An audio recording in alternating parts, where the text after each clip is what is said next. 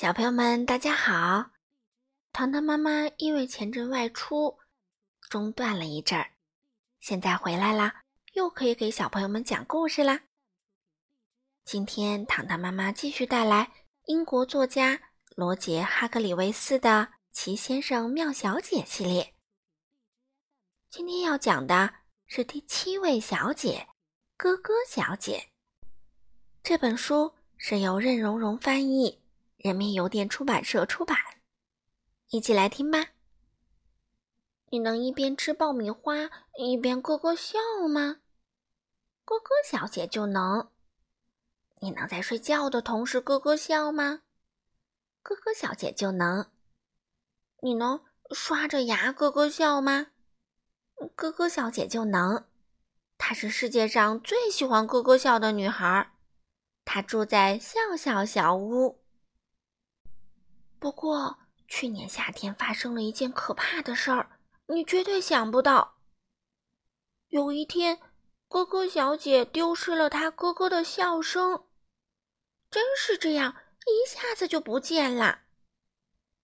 这天和往常一样，她咯咯笑着醒来，咯咯笑着下楼去，然后咯咯笑着吃了早饭。可是。当他去笑笑小屋附近的林子里散步的时候，发现自己没有咯咯笑。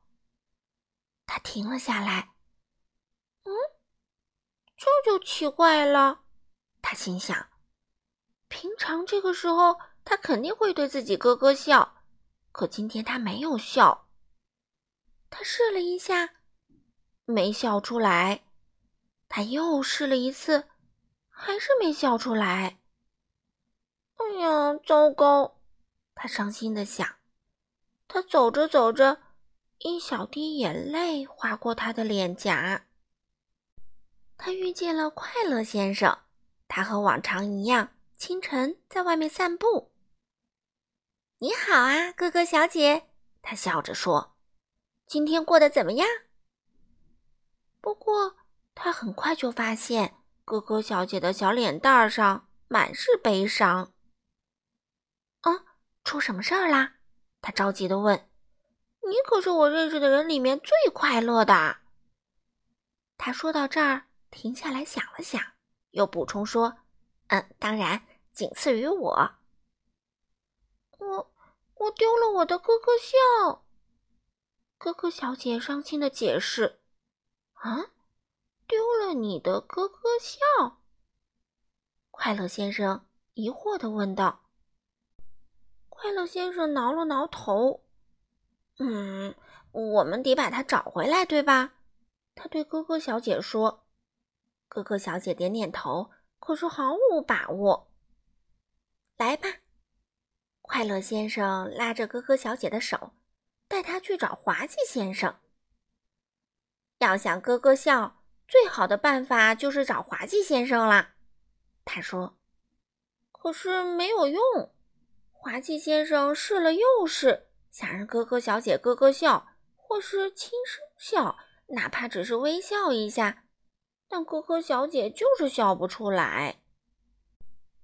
嗯，这样吧，滑稽先生说：“我给你讲一个最新的笑话，是我自己编的。”他谦虚的补充说：“非常好笑。”笑话还没讲完，他自己就忍不住大笑起来。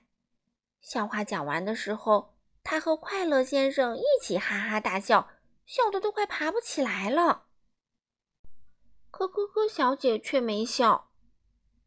没用的，她叹了口气说：“我就要伤心的度过余生了。我知道这是命中注定。”说完，他想了想，而且我还得改名字。他抽泣起来。然后嚎啕大哭，大滴大滴的眼泪掉了下来。哦，我的天呐！快乐先生又带他去找颠倒先生，请他出主意。好早上，颠倒先生高兴地说，但是他很快发现哥哥小姐一脸悲伤。呃事儿事儿出什么啦？他问。哎，你知道的。颠倒先生说话总是颠三倒四的。快乐先生解释了刚才发生的事。啊，那天哦，他叫起来。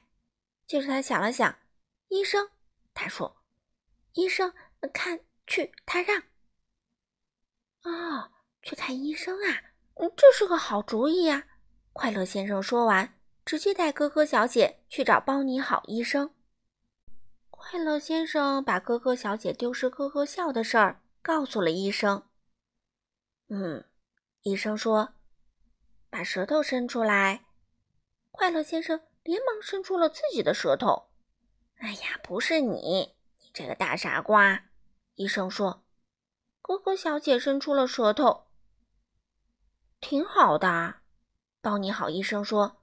“张开嘴巴。”包你好医生朝他嘴里看了看。“嗯。”他又说，“没错。”一个咯咯笑都没有。嗯，对不起，包你好医生补充说：“我帮不了你，你只能等着咯咯笑自己回来了。”哎呀，可怜的咯咯小姐。快乐先生带她回到家，这时他也高兴不起来了。这场景真让人悲伤啊，你不觉得吗？嗯。你再试试看好吗？快乐先生充满期待地说。可可小姐张开嘴巴，哈哈哈！她伤心地说：“嘻嘻嘻！”她痛苦地说：“呵呵呵！”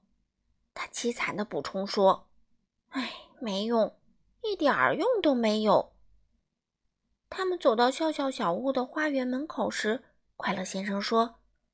真对不起，我没帮到你。可可小姐伤心的进了门，快乐先生回家了。